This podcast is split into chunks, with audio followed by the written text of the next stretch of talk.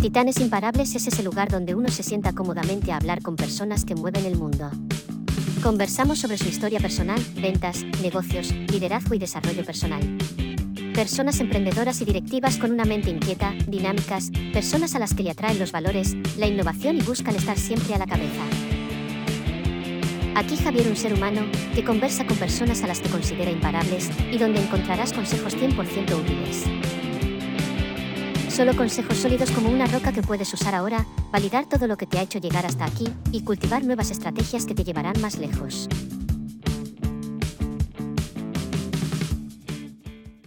Bienvenido, bienvenida a un nuevo episodio de Titanes Imparables eh, podcast. Eh, soy Javier Navarro y como sabes, cada semana te traigo eh, una persona muy top con la que compartir, bueno, pues qué cosas aplican ellos en el día a día para ser mejores y evidentemente para que luego tú de aquí puedas coger lo que consideres oportuno para también, pues bueno, ir subiendo de, nivel. Esta tarde me acompaña eh, conmigo, bueno, pues una persona que conocí ya hace tiempo, eh, él es copywriter. Bueno, yo también le digo que además de copywriter es un estratega, eh, porque, bueno, aparte de ser muy incisivo en todos los mails que, que escribe y en la comunicación que realiza em, a nivel general, yo creo que tiene una mente estratégica muy potente.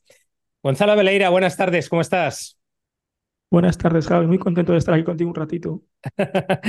Pues yo también, la verdad es que muy contento porque hace ya mucho tiempo que, que nos conocimos. Eh, incluso, bueno, pues eh, creo que tuve una consultoría contigo también hace tiempo en la que me ayudaste muchísimo en, un par de dudas que tenía, la verdad es que bastante, bastante importantes. Y de ahí, pues bueno, hemos mantenido la, la relación y creo que, era, creo que era el momento.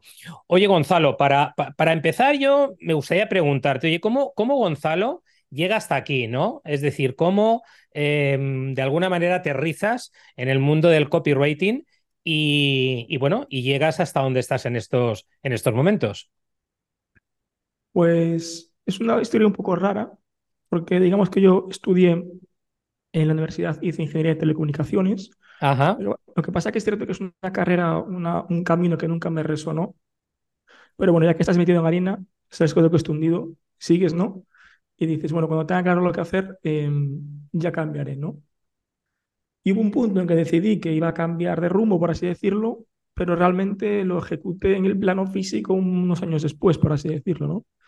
Y, y fue un poco revelación, estaba viendo un poco qué hacer, eh, me encontré con el copy y, y, dije, voy a, voy a por todas, ¿no? Y hasta hoy y fue un poco así, no hay ninguna historia súper guay, es un poco así, ¿no? Eh, me gustó, me resonó y luego me di cuenta de que no me equivoqué. Fue un poco intuición también. Ajá. Y luego mañana igual hago otra cosa, ¿no? Pero bueno. Sí, sí. Oye, Gonzalo, ingeniero de telecomunicaciones y, y ahora copy. Wow, ¿no? Eh, esto es una mezcla, eh, como te diría yo, como si echara chispas, ¿no? Eh, porque yo, por lo menos, los, los ingenieros, ¿no? que, que conozco, parece que tienen eh, otro tipo de mentalidad, ¿no? Y no entran en esta parte más, eh, no sé si me lo permites, como, como, más creativa, más persuasiva, más de llegar al, al, corazón y a la mente de las personas. Sí, es cierto, Javi. Eh, es en realidad, a mí me da un poco de vergüenza decir que soy ingeniero o que estudié ingeniería, porque yo creo que soy el primer ingeniero de teleco de la historia que terminó la carrera sin saber programar. y, y siempre se me dio mal toda la parte de a mí al final tú en el colegio aprendes a hacer unos exámenes, a hacer X cosas y al final es un poco que aprendes a sistematizar, ¿no? Y al final en una carrera de ingeniería hay, que, hay muchas asignaturas que son de, son de sacar, aprendes a hacer una cosa y la replicas 20 veces y otras son más de pensar, más creativas, ¿no? Ajá. Y es cierto que yo, yo, nunca me he considerado creativo, en realidad, la gente me lo dice, pero yo nunca me lo he considerado así. Entonces, bueno, ya te digo, a mí me da un poco de vergüenza decir que, decir que, que soy ingeniero. Eh, pero, pero sí, y yo creo que también yo soy muy, soy muy racional, eh, me considero bastante, bastante mental, bastante racional. Entonces ahí sí que hay un punto en común, porque al final la psicología, no el copy que es psicología, el marketing es psicología, hay una parte muy importante de relaciones, de entender a las personas, y, y eso sí que me, me, vibra más. Oye, yo, yo desde que te conozco, una de las cosas que, que, que más, eh, bueno, entre otras, ¿no? Pero que más me llama la atención, es verdad que que, que, tienes en un proceso de conversación, tienes una capacidad de escucha eh, muy elevada, ¿no? Y esto, eh, hoy en día, sobre todo para vender, es una palanca eh, clave, ¿no? Bueno, creo que es la primera vez que me dice alguien esto. Se lo diré a mi madre, pero escucha la entrevista. sí, es cierto que soy una persona que a veces escucho mucho y escucho muy así, o que a lo mejor parece que estoy absorto en otra cosa que no te estoy escuchando y salto porque me he enterado de todo lo que me has dicho, ¿no? Digamos. Pero bueno, eh, ¿qué es lo que me, qué es lo que me, o sea, ves, se me acaba de ir. ¿Cuál fue la pregunta exactamente que me has hecho? exactamente, lo que te preguntaba es que eh, yo cuando, cuando eh, tú y yo conversamos, o sea, una de las cosas que observo en ti es que tienes una capacidad de escucha muy, mm, muy alta, ¿no? Ah, y, esto hoy en día, para lo que es el, el, proceso de venta, pues es algo clave en este sentido. Eh, no sé si vamos a quedar muy bien, ¿no? Porque me has vuelto a preguntar, ¿sabes? Entonces no sé si estabas en proceso de escucha esta vez o te habías sí. ido. sí, lo que, pasa, lo que pasa es que me justo me preguntaste y, como estaba pensando lo que iba, en lo que te iba a decir, se me ha ido. Yo creo que, yo creo que lo, relaciono un poco con lo que te decía antes, con un poco la parte de intuición, que creo que soy una persona intuitiva y también con la parte de visión, ¿no? Cuando escuchas a alguien hablar de algo, ya sea un tema personal o un tema profesional, necesitas mentalmente ubicar de alguna forma lo que te está diciendo para luego, no, no tiene por qué ser dar una respuesta, ¿no? Puede ser otra pregunta, ¿no? Pero para ver por lo menos por qué camino toma la conversación, ¿no? Y yo creo que es un poco por eso, por la parte de la intuición, que sí que, la intuición la desarrollo, la desarrollo, tengo bastante intuición para muchas cosas, no sé, pero yo, yo creo que va un, poco, va un poco por ahí los tiros. Oye, Gonzalo, eh, dentro del mundo de la venta, es decir, tú sabes que al final uno de los, eh, de los puntos principales es saber detectar ¿no? los problemas del cliente, ¿no? O los dolores, eh, como, como, como, mejor, como mejor te guste, ¿no? Ah, ¿Cómo lo hace Gonzalo esto? Es decir, cuando tiene delante un cliente, ah, ¿cómo consigue meterse dentro de esa mente del cliente y detectar el problema o los problemas reales? Los que están en, en abajo, no en la superficie, ¿no? Yo creo que para eso, Javi, eh, hay una parte muy grande que tiene que ser la empatía al final, ¿no? Ajá. Porque por mucho que un cliente, un perfil de cliente de un negocio que venda, me lo invento, un negocio que venda nutrición, otro que venda ventas, otro vende, al final los problemas van a ser parecidos. De una forma u otra, aunque, aunque ataquen dolores diferentes, al final todos somos personas y, hay una serie de motivaciones de compra y de, y de cosas que nos mueven que son parecidas. Incluso mm, tú sabes bien que una persona te puede comprar por una cosa y otra muy diferente lo mismo por otra cosa diferente. Y al final va un poco por la escucha, por la empatía y por ser capaz de conectar con esa persona para, para entender lo que le mueve. ¿no? O sea, digamos, esa confianza que coges con la persona como para que la persona se abra. ¿no? Y a veces es hablando directamente con los clientes. Dentro de tu experiencia, eh, Gonzalo, a la hora de detectar los problemas, ¿cuáles son los que identificas que de alguna manera eh, están más presentes a nivel transversal, independientemente ¿vale? del modelo de negocio eh, del, que, del que estemos hablando, ¿no? Oye, no sé, pues oye, mira, Javier, el tema de la seguridad, ¿no? Oye, Javier, el tema del estatus, no lo sé, es decir, ¿con cuáles son los que se encuentra Gonzalo habitualmente en estos años que tienes de experiencia? Pues esta pregunta, esta pregunta era de examen, ¿eh, Javi. Tenía que haber estudiado. bueno, pues hay un problema, hay, un, hay tres grandes motivadores, ¿no? Que son al final el ego, la seguridad y la parte social. Vale. Entonces, dentro del ego puede haber de todo tipo. Puede ser quedar mejor que otra persona, puede ser ser el primero de tu, de tu sector, por así decirlo. Puede ser todo este tipo de cosas, ¿no? O quedar mejor que tu cuñado, ¿no? Por ejemplo. dentro de la seguridad puede, puede ser sentirte seguro cuando vas a decirle a tu jefe, cuando vas a pedir un aumento a tu jefe, o cuando, o para que tu pareja no te eche la bronca, o lo que sea, me lo invento, ¿no? Y dentro de la parte social, detecto sobre todo tema de relaciones, de sentirte solo, de la soledad, o de relacionarte con el, con, la, con el género opuesto, con el mismo género, según lo que te guste, ¿no? Pero yo diría un poco por ahí. Ajá. Eh, oye, a la hora de, a la hora de escribir, eh, Gonzalo, eh, porque a mí algo que me, me fascina, ¿no? De, de esta profesión y, y, sobre todo, pues, de, de, tu lista, ¿no? Es decir, yo, como sabes, estoy suscrito a tu lista. Uh, ostras, todos los días, ¿no? un mail uh, a la hora de escribir. Eh, ¿de dónde eh, Gonzalo saca todas esas ideas? O no sé si son ideas, o sea, o puntos de vista, enfoques para realmente no solamente entretener a la persona que te está leyendo, sino efectivamente para que al final el que te lee también eh, apriete el botón, ¿no? De, compra. Bueno, yo creo que, que primero te tiene que gustar a ti lo que escribes. Vale. O sea, independientemente de que al otro le guste o no, porque eso nunca lo vas a saber al ser un medio asíncrono, donde tú a veces, muchas veces no sabes lo que la otra persona piensa de lo que escribes o de lo que recibe la otra persona, te tiene que gustar a ti primero. Pero al final yo creo que para, para que sacar ideas y para, que, para saber qué conecta con la gente, va a ser, parece una tontería, pero está en vivir, yo creo, ¿no? En vivir y conectar un poco, va a quedar un poco de gurú, pero conectar con la vida, ¿no? Conectar con la gente, conectar con las personas y escribir con energía. Yo, yo que pienso que es muy importante a la hora de escribir las ideas, eh, inyectarles energía, ¿no? Que un texto te lleve hasta el final y, y, que se note esa vibra de, ostras, esto puede estar mejor o peor escrito, pero veo energía cuando leo eso, ¿no? Y para mí eso, eso es un factor súper importante, la energía que un texto, que un texto que percibes de un texto que tiene cuando lo lees, ¿no? Pero ya te digo, yo creo un poco de estar conectado con la vida. Eh, yo soy una persona muy mental y que le da muchas vueltas al coco y al final, pues yo creo que también influye para bien, desde mi percepción, a la hora de escribir. Oye, Pero al final tú no... Dime, dime, sí, dime. no, no, no, perdona, perdona, que te he interrumpido. Continúa, continúa, dale, No, dale. que tú al final tiras ideas y que siempre te salen cositas. Claro. Porque ni siquiera sabes lo que está bien y lo que está mal. Al final somos monos con una pistola y tú vas, vas haciendo cosas y al final algunas salen y otras no. Con las Ajá. ideas, con, con los mails pasa lo mismo, ¿no? Claro, claro. Eh, oye, eh, ¿es cierto que uno escribe igual que habla o habla igual que escribe? Porque este dilema, eh, Gonzalo, me lo han dicho muchas veces. Oye, a mí personalmente creo que se me da mejor el comunicarme de manera verbal, pero a la hora de escribir, wow, tengo que repensar mucho lo que escribo, ¿no? Eh, ¿Qué opinas tú con, de, de, de, esto? A mí me pasa al revés, se me da peor comunicar que escribir. Ajá. Eh, entonces me pasa al revés que a ti. Pero es cierto que eso tiene un matiz que yo nunca oigo hablar de él, pero que es, lo que es un mito realmente, porque tú tienes que adaptar tu lenguaje a cómo habla tu cliente. Claro. Es decir, si yo eh, me lo invento, si yo quiero hablar muy millennial, pero mis clientes son jubilados, es muy posible que no vaya a conectar con ese público.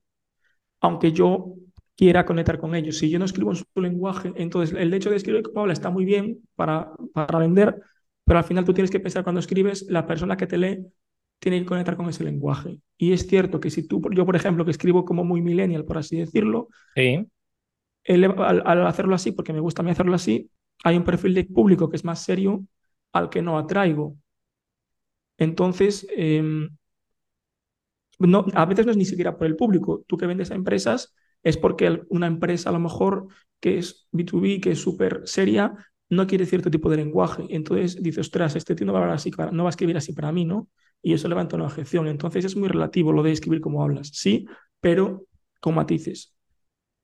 Oye, ¿cómo, cómo está para ti, eh, Gonzalo, hoy en día el escenario del, de, del, del copywriting? Es decir, eh, ¿está todavía en pañales? Eh, ¿Está ya en una fase eh, como menor de bebé y como en esa etapa como si tuviera ya 8 o 9 años? ¿Está en una etapa de adolescencia? ¿En qué punto se encuentra el copywriting? Y para ti, es decir, ¿cómo ves la evolución del copywriting en los próximos años? Para mí es un campo verde el copywriting, es decir, es un campo abierto, no hay nadie. O sea, sinceramente, tú piensas en copywriters conocidos y hay cuatro gatos. Claro. Entonces, en ese punto es como es el, el que piensa, yo pienso que el que dice que el copywriting está saturado es que vive en su burbuja. Vale. Porque tú sales ahí fuera y nadie dice copywriting. De hecho, tú y yo que hemos hablado, y en la temporada esta que estuve viendo tema de startups y tal, sí. ni siquiera saben qué es el copy muchas. Te dicen comunicación, con lo cual, según a quién le entres, va a ser copy, va a ser comunicación, va a ser otra cosa. Entonces, al final, es un si tú vas a Google a ver cuántas búsquedas tiene copywriting, tiene muy poquitas búsquedas. Entonces, al final, no hay prácticamente. Lo que sí pienso es que el mercado tiende, ya no solo en el copy, sino en otras áreas, ¿no? Tiende más a la parte estratégica y a la parte de negocio. Porque al final, eh, el mer en, en buscar en el mercado un posicionamiento no, o sea, tú tienes una empresa y buscar un posicionamiento, un posicionamiento u otro, te puede cambiar el negocio completo. Claro. Entonces, el, el, el, copy una, yo lo veo como cada vez, entre comillas, menos importante en el sentido de que es una parte más de la ecuación y que todo depende también, o sea, todo va hacia el ser un estratega de negocio o ser un consultor de negocio, ¿no? De mentor, más, un mentor más que soy solo copy o solo escribo, porque al final escribir vale, pero no es suficiente según, según para qué. Sí, porque, porque además, eh, independientemente de, del tamaño de la empresa, ¿no? Realmente, si no hay un punto estratégico sobre el cual desarrollar todas esas acciones de copy, eh, al final es como, bueno, pues eh, es como estar disparando, ¿no? También a, los gamusinos, a 100 o 200 gamusinos, sin tener claro hacia dónde, hacia dónde se va, ¿no? Quizás esta, esta es la parte en la, que, en la que tú y yo lo hemos hablado también muchas veces, eh, donde es fundamental también que el copy tenga esa visión estratégica de cara al futuro, ¿no? Y, y, sobre todo que pueda apoyar a la organización, insisto, del tipo que, del tipo que sea, para que realmente eh, ese copy, llamémoslo comunicación como tú le decías, o, estrategia de comunicación global, eh, sea coherente en cada una de las fases del desarrollo de negocio. Sí, y al final Javi piensa que, cada empresa depende del tamaño, según la fase que esté, si está en fase de lanzar, de escalar, de growth, la fase que sea. Lo que sucede es que, es que está en un punto diferente y tiene a lo mejor un modelo de negocio diferente. Entonces, el copy va a depender lo que necesite según la fase en la que esté, según el tamaño, según el proceso de venta, según todo. Con lo cual, al final es una herramienta, pero que va a tener un uso u otro dependiendo de, de cada empresa. ¿no? no es todo no es todo hacer emails, no es todo hacer webs, no es todo hacer tal. Va mucho más allá, ¿no? Claro, claro. Eh, fíjate yo, yo que, que, observo, ¿no? Sobre todo aquellas eh, empresas, pues que se les nota, ¿no? Que ya han incorporado, ¿no? Este perfil dentro de la, de la organización, cómo al final la, eh, la, propia comunicación va cogiendo un nivel de coherencia brutal, ¿no? Y incluso ah, lees un fragmento en un artículo o lo lees en un post o lo lees en su página web y dices, hostia, está, está todo perfectamente hilado, ¿eh? Sí, y además pasa una cosa con, con la figura del copy. Es que cuando, un, cuando tú contratas a un copy, ya sea por cuenta ajena o por cuenta o, como freelance, ¿no? De la forma en que sea, cuanto más tiempo pasa el copy contigo, va a darte mejores resultados. Porque al final es como un comercial, necesita hacer una investigación de mercado, necesita conocer al cliente. Yo tengo un cliente que llevo con él trabajando un año y hemos virado dos veces de cliente ideal. Muy bien. Para que te hagas una idea, porque al final el posicionamiento te vas dando cuenta de que va cambiando, el proyecto evoluciona, te, te das cuenta de que un perfil de cliente te interesa más que otro a nivel de posicionamiento de mercado y al final cuanto más conoce el copy, la empresa por dentro y, y, los procesos de venta y al cliente, más información tiene como para luego construir un mensaje, con lo cual es, una, es un proceso a largo plazo.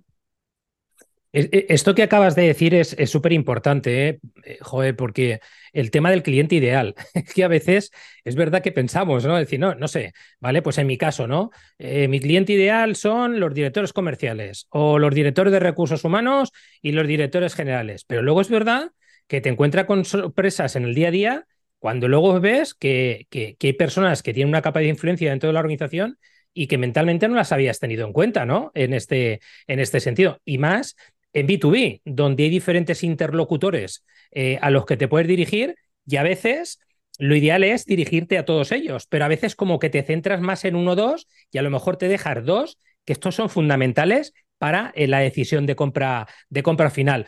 Eh, ¿cómo, trabajas, Gonzalo? Es decir, lo que nos puedas contar, este tema del cliente ideal, porque yo sé que a ti te gusta llegar a la esencia, ¿no? O sea, profundizar mucho. Es decir, ¿cómo lo trabajas con, con tus clientes para que realmente, está claro que siempre tenemos que estar en un proceso de pivotar, pero digamos, bueno, vamos por aquí inicialmente, porque por aquí pueden, pueden estar, ¿vale? Pues eh, eh, ese retorno de inversión. A ver, en B2B al final cuando hay varios, decisores es mucho más complicado esto, por lo que dices tú, ¿no? Porque al final hay varios, o, por ejemplo, me acuerdo de un cliente que tuve que era vendía reformas de ventanas que decía, sí, yo puedo convencer a un tío, pero viene el cuñado el fin de semana que le dice que ha visto a otro, qué tal, y, el cuñado me quita la venta, ¿sabes? ya está. Entonces, ahí por mucho que estés al cliente ideal, está jodido, ¿no? Pero, por ejemplo, cuando hablamos de B2C o de, o no tiene que ser B2C, pero empresas más pequeñitas, ¿no? Sí, sí em, se encuentra mucha información en redes sociales. Es decir, al final tú tienes que tener claro los elementos que necesitas estudiar en el cliente, que al final son problemas internos y externos. Los internos son los que no cuentas y externos son los que se ven a simple vista, ¿no? Internos son los que te comen la cabeza y externos son los que se ven. Em, Y luego también estudia la motivación de compra, lo que me decías antes, ¿no? Los motivadores de compra y las promesas que tú puedes hacer con tu servicio, con tu producto, con lo que tú vendes, ¿no? Y a partir de ahí, por ejemplo, a la hora de investigar, es cierto que aquí, eh, cuando un cliente ya tiene un rodaje, ya tiene, ya tiene validado todo, es mucho más fácil porque ya tiene claridad sobre a quién se dirige y entonces ahí el trabajo del copy es mucho más sencillo, entre comillas. Cuando te viene alguien que está empezando, es muy difícil porque ahí le vas a ayudar más a, ubicar el negocio o a, dar, o a dar visión de por dónde de si es mejor un, mejor un perfil de cliente u otro, con cuál te resuena más, ¿no? Pero, pero cuando ya tiene el negocio en rodaje, a mí, por ejemplo, en B2C, me gusta mucho en redes sociales mirar YouTube, mirar Instagram, lo que dice la gente. Vale. Porque al final es como más información sacas. De hecho, he tenido algún proyecto que recuerdo que solo con, si, si es un creador de contenidos, por ejemplo, cuando ya tiene material creado, ya sea en LinkedIn o, o, Instagram o YouTube, de ahí sacas muchísima información porque está ahí todo. Esos son los clientes más fáciles porque son más rentables para una parte y para la otra, ¿no? Y, y, luego en B2B, pues conversaciones comerciales, hablar con el equipo comercial. Y, y, el equipo comercial suele tenerlo claro. Lo que pasa es que sí que es cierto, tío, que a veces desde dentro nos pensamos que el cliente valora una cosa y desde fuera valora otra, ¿no? Y tú estás hablando de lo que te interesa a ti en el mensaje y el cliente le interesa otra cosa diferente. Ajá. Al final no conectas por eso.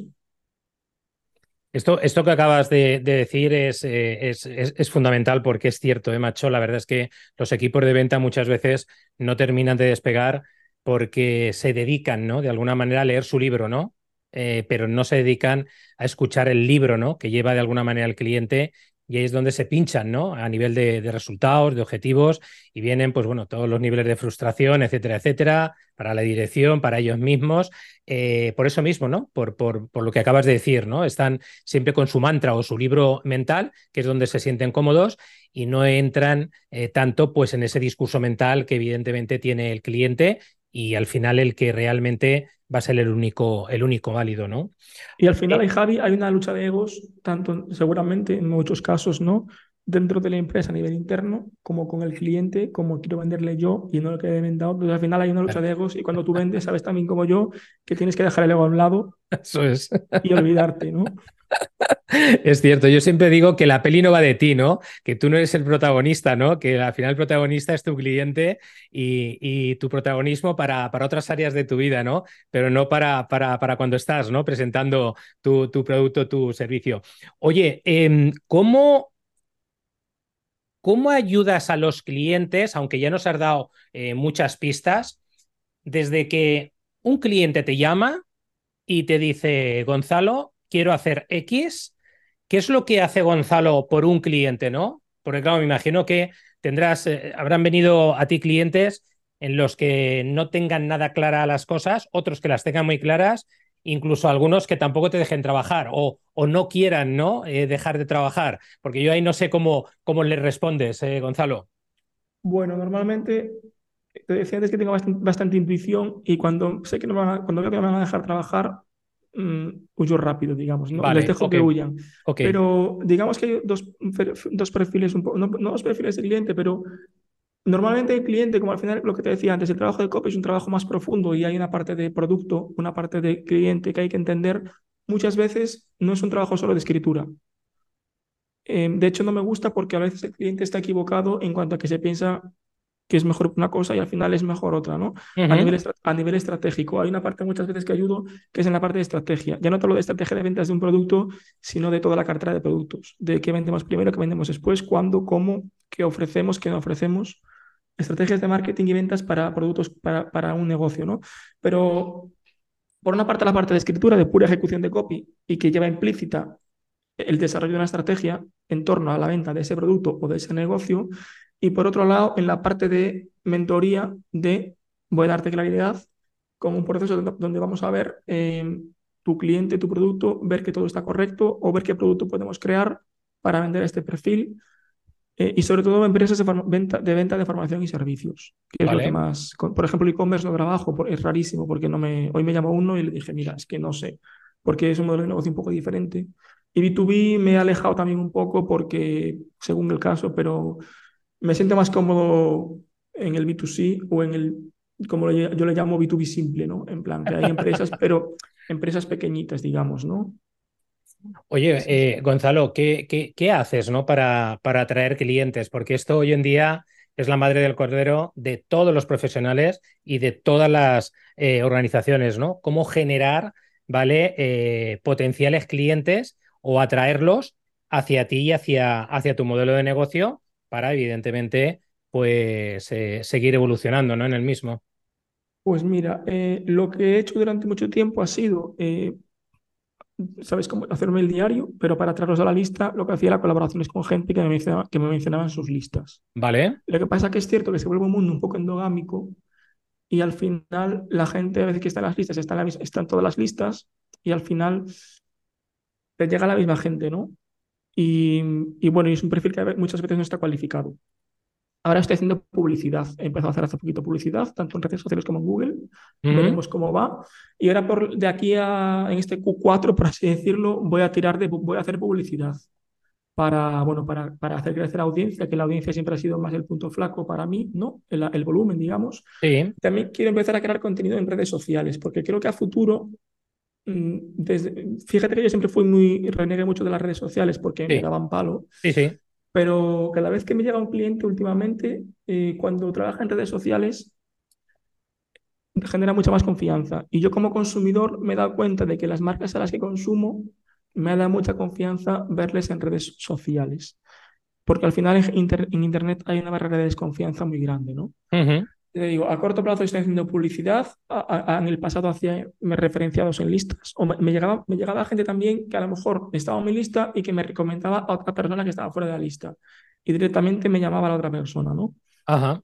Pero bueno, eso es lo que te puedo contar ahora mismo. Ajá. Oye, que, que, eh, ¿tienes algún proyecto que puedas contar eh, para, no sé, el, el año 2024, ¿no? O que le puedas estar dando vueltas, eh, que digas, eh, hostia, este proyecto me gustaría ponerlo en marcha o alguno de estos proyectos. Si tienes, ¿eh? Igual no tienes, ¿eh? Igual estás enfocado con esto que acabas de decir y no, no, no, no hay más. No, ahora este año ha sido un poco raro porque digamos que yo empecé en 2020 con esto Sí, y este año he tenido como una especie de, no sé cómo llamarlo, pero como de replantearme todo el negocio. Sí, como hasta ahora había trabajado con un montón de, clientes- de perfiles, de, un montón, bueno, con lo que me ha dado tiempo, ¿no? Pero con clientes muy diferentes de diferentes modelos de negocio y perfiles y al final con unos, tanto por modelo, por modelo de negocio como por mindset, conectas más que con otros. Y como que he estado un poco en una fase de búsqueda sí, para ver con cuál me sentía más cómodo. Y ahora estoy terminando de aterrizarla, que esto es un camino, ¿no? Nunca termina, sí. pero parece que ahora tengo un poquito más de claridad y mi proyecto para este Q4 y para 2024, por lo principios, va a ser aterrizar esto para coger una estructura de negocio de nuevo sólida. Es decir, que tú llegues a mi web o llegues a mi mundo y digas, ostras, esto tiene ya un, un- parece, parece un proyecto serio, ¿no? Entre comillas, como te digo, estoy haciendo como una especie de reinicio. Muy bien, muy bien. Interesante. Yo creo que, que es necesario ¿eh? ese reseteo eh, cada cierto tiempo eh, fundamental, ¿verdad? Para, para, para mover, ¿no? Como los cimientos de lo que inicialmente se ha creado y llevarlo pues, a un siguiente nivel, vamos. Sí, porque tú sabes bien, Javi, como hemos hablado alguna vez, que al final tú tienes que estar, estar alineado con lo que haces, ¿no? Sí, Y yo personalmente estaba en un punto hace unos meses que digo, ostras, me estoy convirtiendo en un automata de textos. Y yo no quería eso. De hecho, parte de no estar con el mail diario ahora viene de ahí, viene de ahí, ¿no? Y al final, si tú no estás alineado con lo que estás haciendo, eso va a acabar explotando. claro. Y, y si no, y, vas con el piloto automático, haces, haces, haces, o estás con clientes, con clientes, y no, no te paras y dices, ¿qué quiero hacer realmente? Entonces, al final eso lo necesitas hacer, digamos que es como dar un poco de pasos atrás para luego repulsarte, ¿no? Totalmente. Fíjate que yo en este sentido soy de los que pienso que, pues sí, que cada dos, tres añitos, ¿vale? Es verdad que ahora va todo muy rápido, tú lo sabes también muy bien, Gonzalo, pero, pero hay que estar como en ese proceso de reseteo, ¿no? De decir, oye, voy a mover todos los cimientos, voy a ver qué pasa, voy a autocriticar esto ya a unos niveles potentes y a partir de ahí voy a ver si eh, le puedo dar otra, otra, otra forma, ¿no? Para, evidentemente, incluso, pues eh, aportar eh, mucho, mucho más valor, ¿no? Sí, que eventualmente si te apetece, sí, en un trienio más o menos, a lo mejor estás haciendo una cosa y dices, ostras, yo no quiero hacer esto, voy a hacer esto, pero voy a aprovechar esta parte de, de aquí para sacar un proyecto nuevo y cambiar el posicionamiento, ¿no? del negocio. Si tienes marca personal, eso lo puedes hacer perfectamente, hombre. A ver, los cambios son lentos, lo que sí, los cambios son lentos. Lógico. Tienes que, contar con eso y necesitas cash flow, ¿no? Para, para hacer ciertos cambios, ¿no? Sí, sí. Pero es cierto que al final yo creo que a veces cuando tienes un negocio es como, tengo que ganar pasta. Y no porque a lo mejor a corto plazo puedes ganar menos, necesitas frenar para dedicar menos tiempo a clientes y más al negocio o más a pensar y ya volverás a, para arriba, digamos, ¿no? O vas a, pero al final los, porque los cambios llevan tiempo. Está claro. Oye, ¿el email marketing es la estrategia de todas las estrategias o es un complemento a nivel estratégico? ¿Qué opinas? Bueno, em, yo creo que sí que es la estrategia, por así decirlo, más mm, base que tiene que tener cualquier negocio en Internet como base. Ahora, es cierto que hay negocios que no utilizan mail diario y les va muy bien, ya sea, por ejemplo, negocios B2B que venden fuera y que facturan millones y que no necesitan hacer mail porque van por otro, por otro lado, pero los negocios que digamos que, que nacen en Internet y que viven en Internet, sí que lo es. Lo que pasa que es cierto que si tú tienes una comunidad en redes sociales, porque yo trabajo con clientes así, ¿vale? Sí. Tienen comunidad, comunidad en redes sociales y no siempre les mandas al mail. Si, tienes muchas conversaciones, les intentas, digamos, voy a decir vender, ¿no? Pero a lo mejor las comunidades por privado en redes sociales y si no te compran ahí, los mandas a proceso de marketing y los mandas a email. Me hablas tú, venga, ¿te puedo ayudar? No, eh, vale, al final no, vale, pues toma, mírate este vídeo o mírate esto, o vamos a hacer esto tal día, apúntate aquí. Al final tú necesitas captar esos, esos mails para construir base de datos, porque al final las redes, sabes también como yo, que ah, ni te muestran ni, ni nada, ¿no? Pero al final en el mundo online eh, depende también un poco, tío, porque si tú tienes muy poco volumen de, de base de datos, aunque sea la mejor estrategia, al ir, al no ir a volumen, sino que vas, por así decirlo, a conversión, vas a poquito. Yo, por ejemplo, eh, no he vendido por mail a veces, o sea, digamos que he dicho, voy a pasar del mail, pero vendo por WhatsApp. Y no hago una llamada y voy y vendo por WhatsApp. Entonces, no utilizo el mail, pero tengo un dato. Claro. Porque cuando tienes menos gente, necesitas hacer estrategias más cercanas. Si vas a volumen y tienes 100.000 personas o 10.000 personas, ahí sí que no te, lo mejor es hacer email de una forma u otra, ¿no? Claro, claro. Em, vamos a cambiar un poquito de tercio, eh, Gonzalo. Um, ¿Cuál es el aprendizaje más potente que has tenido en tu vida? Sí, es verdad que hay, hay uno, ¿no? Como diciendo, este es Javier el... ¿Qué más? Pasamos por muchos aprendizajes, ¿no? Pero el que tú sientas que ha sido el aprendizaje más, más potente en tu vida, ese punto de inflexión que a partir de ahí pues has pasado a otro nivel, vamos. Qué pregunta más complicada, tío. Pues no sé decirte, pero sí es cierto que yo, em, no sé si es un aprendizaje, ¿vale? Pero es cierto que yo siempre he sido una persona bastante encerrada en mí misma, bastante, bastante encerrada en mí misma y bastante de, estar solo, por así decirlo, o de, ser, o de ser un poco asocial. Mm. Pero darme cuenta al final, me ha pasado a raíz de, sobre todo de finales del año pasado y de este año, de la importancia de las relaciones tanto a nivel negocio como a nivel, o sea, a nivel personal como a nivel de negocio, ¿no? Para, y pues, por ejemplo, yo me he dado cuenta, ahora voy a mirar a la parte de negocio, de que al final el 50% de, del éxito, si queremos llamar éxito a, tener un negocio a largo plazo, son las relaciones, ¿no? Eso a nivel profesional. Pero a nivel personal también, porque al final te vas nutriendo de la, nutriendo de la gente, ¿no? Entonces, uno de los aprendizajes que, que tal es como durante mucho tiempo negarle importancia, no negarle importancia, pero cerrarte a esto y, y darle para y, y, y, poner importancia a esto. ¿no? Y luego, por otro lado, te diría, eh, para los que somos muy obsesivos, eh, ¿no? muy perfeccionistas, muy obsesivos por la perfección, que al final lo que nosotros nos pensamos que es súper importante para nuestra vida o para lo que sea, a la, otra persona no le importa tanto. Es decir, em, que tú a lo mejor te piensas, ostras, ¿y qué piensa de mí esta persona? ¿O he hecho esto y qué pasará ahora? O, o, la, que acabo de liar. Y lo que tú piensas que la has liado, nadie se ha enterado. Ayer, escuchaba un podcast, me, está acordando, escuchaba un podcast y decía, la gente se preocupa por lanzar la web, cuando, cuando lanzan la web no la, no la va a ver nadie. pues un poco esto, ¿no? Así es, así es. Oye, Gonzalo, em, eh, yéndonos al, tener, al terreno del desarrollo personal, ¿vale? Que para mí es un tema eh, que me fascina. Es decir, ¿cómo crees tú, ¿no? Que, que, que el desarrollo personal em, influye también en el crecimiento de un negocio, el desarrollo personal de la persona ¿no? que dirige ese negocio. ¿Cómo influye en el crecimiento del negocio? ¿Crees que, que realmente es algo que va unido? Eh, ¿Son dos cosas complementarias? ¿Qué opinión tienes al respecto? Pues eh, yo creo que lo es todo, la verdad. Eh, em, y, es, y, te lo digo de forma experiencial, no porque lo haya leído en un libro, ¿no? Muy bien, muy bien. yo me he dado cuenta, de hecho, de cuando, mismo con la forma de vender, ¿no? O, o con todo, ¿no? Que al final Em, cuando tú creces personalmente, las cosas van mejor. Y cuando estás estancado o te sientes bloqueado y ves que las cosas no fluyen, es por la persona normalmente. Porque tú a lo mejor puedes saber mucho de marketing, mucho de ventas, mucho de lo que sea, mucho de negocio, pero si tú mentalmente o a nivel personal estás bloqueado o estás eh, fastidiado, no vas a tirar. Y esto lo he vivido así de veces, y especialmente el año pasado, y, y también este lo estoy notando para bien, entre comillas, ¿no? Pero sí que lo veo como, o sea, nunca se dice, yo siempre que ves en internet los gurús, ¿no? Del desarrollo personal y como que te ríes de muchas cosas que dicen a veces, ¿no? Dices, ostras, ya otro más. Pero luego lo experimentas y dices, sí, sí, dices otro más, ¿no? Pero luego lo experimentas, ostras, es que es cierto y lo vivo experiencialmente y con compañeros de, bueno, con conocidos, digamos, del mundillo, de, no del copy, sino en general, de los negocios digitales.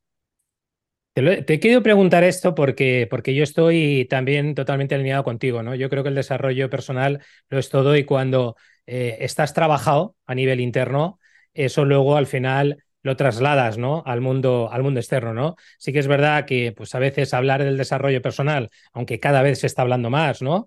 Eh, pero parece como que, que, está un poco apartado, como que, yeah, no, no, no quiero, ¿no? Mostrarte esta, esta parte como más íntima, ¿no? Como más de, de mi propio interior, pero totalmente alineado con, con lo que dices. Y, y, fíjate, y soy de los que pienso que efectivamente cuanto más entrenado eh, estás a nivel interno, más fluye todo, ¿no? De una manera o de otra. Sí, lo que pasa es que a veces el desarrollo personal se le da un enfoque muy místico que no es tal. Claro. Y quiero decir, el desarrollo personal no es leerte un libro de lo del secreto y ponerte a manifestar. Eso es. No es eh, ¿Sabes lo que te digo? Sí, sí. El desarrollo, personal es estar aquí contigo y escucharte. O estar con, una, con un cliente y pensar en el cliente en vez de pensar en lo que te interesa a ti. Sí. Es eh, sentarte a ir al gimnasio y estar entrenando en vez de estar pensando en, el, en la bronca con tu jefe, me lo invento. Al final, desarrollo personal es, es más simple que lo que a veces el misticismo que se le da, ¿no? Estar tranquilo cuando comes, estar tranquilo cuando tal, paz, tener paz mental. Entonces, para mí el desarrollo personal por encima de todo se representa así, no es me leo un libro y, ya está. Totalmente, totalmente de acuerdo. Em, Gonzalo, ¿qué, ¿qué, hábitos aplicas en tu, en tu día a día eh, que te hacen ser la persona que, que eres en estos momentos y sobre todo que te ayudan también a ser mejor cada día? Pues te vas a tener que cortarla porque no tengo hábitos, ¿vale? Pero no, es broma. Pero no tengo, es una cosa que es una los hábitos me cuesta mucho tenerlos, me cuesta mucho mm, enfocarme en hábitos y tal, pero sí es cierto que trato de entrenar cinco veces a la semana, ¿vale? Hago dos días de carrera explosiva y tres días de gimnasio casi todas las semanas, salvo que esté fuera lo que sea. Y es cierto, cuando hago entrenamiento de fuerza en el gimnasio, mm, me enfoca mucho. No hablo de solo a nivel físico, sino que te sientes mejor, ¿no? Eso es una cosa que, aunque no lo hago todo lo que me gustaría o no siempre soy constante, las temporadas en que lo hago lo, noto mucho, el tema de, de, este hábito, por así decirlo, ¿no? Luego también controlar mucho lo que te, lo que te metes en la mente. Y quiero decir, eh, yo intento no consumir noticias, es como si el mundo que hay fuera no me gusta, ya me quiero yo el mío, pero no quiero que me lo cuente otro, ¿no? Un poco eh, por la toxicidad que desprende, eh, los, los, medios de comunicación tradicionales, digamos, incluso Internet, meterte en Twitter y bueno, es meterte en Twitter y te vuela al cerebro. y, y, tener cuidado cuando consumes redes sociales en, modo entretenimiento, tener cuidado de cuando dices, ostras, no paro de hacer scroll, ¿no? Vale, relájate. Pero, pero diría poco quizás esos dos. Y luego tratar de alimentarte bien, yo creo que también es un hábito que no lo hago todo lo que, me, todo lo que debería o de la forma tan constante, pero son cosas que al final para mí son la base, ¿no? Eh, al cuerpo en, ese sentido y, y, luego el cuerpo y, tener la mente limpia de, de, de, estas cosas, ¿no? Es lo que, más te, lo que más quizás te diría, pero no tengo ningún hábito como tal que, que, destacar en ese sentido. Bueno, bueno, pero ya va bien, ¿eh? Ya tienes mucho más hábitos que muchas personas, ¿eh? Oye, eh, Gonzalo, eh, la última, ¿vale? Y con esto eh, vamos, a, vamos a terminar. Si pudieras lanzar un mensaje que millones de personas ¿no? lo, lo, lo escucharan o lo leyeran, ¿qué es lo que, ¿cuál sería el mensaje? Ostras, tío, me acaba de venir a la cabeza una frase de, de Gandhi, tío. Porque. Pues a pero, dale. No, estaba, estaba el otro día preparando, preparando un webinar y eh, estaba para explicar una cosa de copy, estaba poniendo sé el cambio que quieres ver en el mundo, ¿no? Ajá. Y, no voy a decir esa frase porque quedaría muy de gurú, pero es cierto que a veces nos enfocamos mucho en lo que los demás hacen mal, por así decirlo, o lo que no hacen mal, cuando al final tú con tus acciones creas un poco eh, eh, cómo te quieres el entorno, tu entorno y cómo te relacionas con los demás. Y cuando tú mejoras esa forma de estar en el mundo, entonces van a mejorar automáticamente las de los demás. Y esto es algo que también es un aprendizaje que me preguntaste antes que también yo me llevo, ¿no? Como que a veces parece que está todo mal cuando eres tú el que creas que esté todo mal, el que creas esa realidad. Y cuando tú automáticamente empiezas a comportarte, a comportarte de una forma, ¿no? O a estar en el mundo de una forma, todo está bien luego, ¿no? No sé si, bueno, algo así quizás diría. Pues eh, Gonzalo, eh, desde aquí agradecerte que hayas estado este ratito eh, compartiéndolo conmigo y también con la gente que, que nos escucha. bueno, como siempre, a mí me gusta mucho conversar contigo. hoy también, ¿vale? me ha gustado conversar hoy. Hoy hemos, he conocido también cosas o más cosas de ti, ¿no? Que no, que no conocía, porque bueno, nuestras conversaciones han ido en otra, en otra, en otra línea y tal. Y, bueno, pues que te voy a comentar, pues que esta es tu casa para lo que necesites. Es decir, que, que, yo creo que si más adelante quieres volver otra vez y contarnos eh, toda esa evolución, ¿no? Que nos estás comentando, dónde estás ahora y dónde puedes estar, pues eh, en un año aproximadamente o en menos, pues nada, que yo por mi parte encantado, de verdad, agradecerte, agradecerte este tiempo. Gracias a ti, por invitarme. Bueno, pues em, Gonzalo, eh, un abrazo muy fuerte. Desde aquí, desearte que, sigas ¿no? en esa parte de, de, desarrollo personal y de evolución y que tengas muchos éxitos personales y profesionales. Un abrazo. Gracias, Javi. Chao, chao. Sin duda, conversar con alguien con la visión, experiencia de la persona invitada de hoy es muy gratificante y enriquecedor. Si te gustó el episodio de hoy y quieres ayudarme a llegar más lejos, simplemente compártelo a través de tus redes sociales, por mensaje WhatsApp y puedes llegar a que más personas se enteren de este gran contenido. También sigue Titanes Imparables Podcasts en Spotify y Apple Podcasts. Además, puedes suscribirte en YouTube.